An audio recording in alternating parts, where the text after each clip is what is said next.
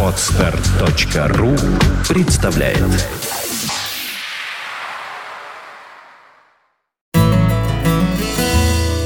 Фонтанка FM представляет уроки географии от Константина Рангса. Увлекательно, познавательно, а главное бесплатно и без домашних заданий. В программе «Занимательная география». Здравствуйте, уважаемые радиослушатели! Мы продолжаем передачи из цикла «Занимательная география», и сейчас самое время поговорить о новогодних напитках – ну, не хотелось бы, как бы, занимать определенную позицию, но стоит вспомнить, что первым чудом своим Христос превратил воду в вино, а, например, не глину в хлеб.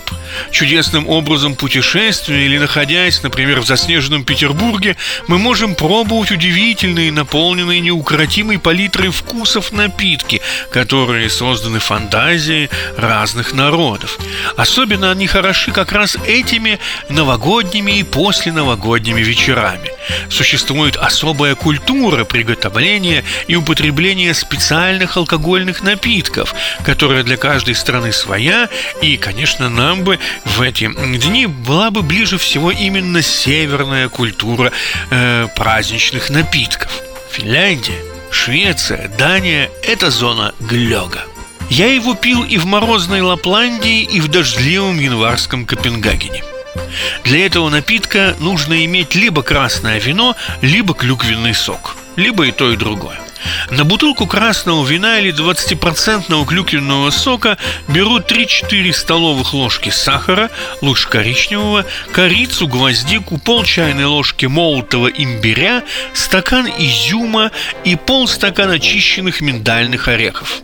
Все, кроме миндаля, нагревают до полного растворения сахара и вливают туда стакан водки – Опять немного нагревают, разливают по стаканам и засыпают уже потом орешки. Для детей используют толк столько сок.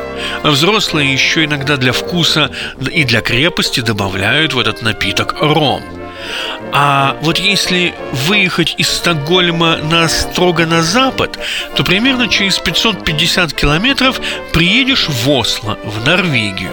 Вот тут потомки викингов, которые сами бы являются поместью новгородских ушкуйников и испанских сеньорит, это совершенно серьезно, так говорят в музее готовят совершенно атомный напиток, который э, стыдливо и политкорректно называют пуншем или даже иногда бабушкиной настойкой.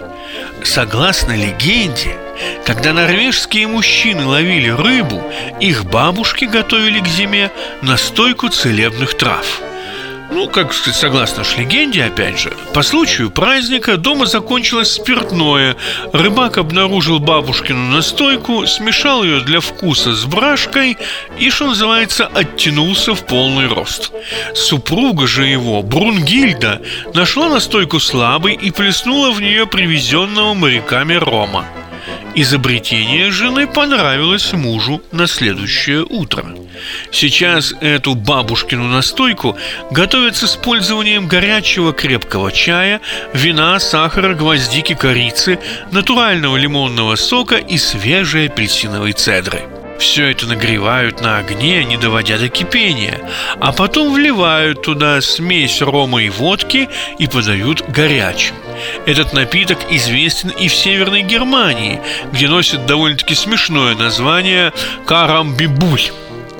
Если двинуться на юг, миновать плоскую Данию и добраться до гор Гарца в Германии, то можно попробовать неплохой глинтвейн. Это очень ароматизированный напиток на основе красного вина. Для изготовления его берут бутылку красного вина, 2-3 ложки сладкой мадеры или мускателя, изюм, корицу, гвоздику, апельсиновую цендру, миндаль. Водку добавляют, в отличие от северного глёги, крайне редко. Миндаль обычно же не кидают в стакан, а едят в прикуску.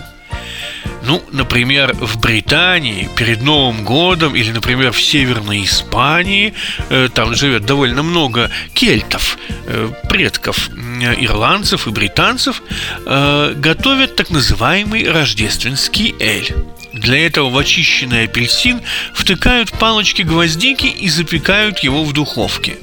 Потом кладут в кастрюльку вместе со старым элем, это разновидность пива такая, французским коньяком, сахаром и доводят до кипения – Согласно обычаю, приготовив такой эль, хозяйка должна опустить в него раскаленную до красна кочергу. Резкое шипение служит сигналом к началу праздника.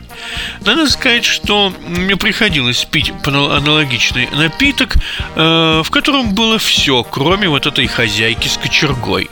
Мне кажется, что хозяйка, что точнее кочерга придает элю некоторый железный привкус, но, возможно, это вот так оно и надо. Шотландцы, например, учат, как готовить настоящий шотландский суэнс. Для этого напитка нужно взять крепкое пиво, лучше темное и плотное. Оно нагревается, и в него добавляется мед. Ну, лучше всего взять, конечно, вересковый. Немного виски и жирные сливки. Есть много преданий, связанных с этим напитком, и сейчас традиция его употребления возрождается в горах Шотландии, как раз именно к новогодним дням.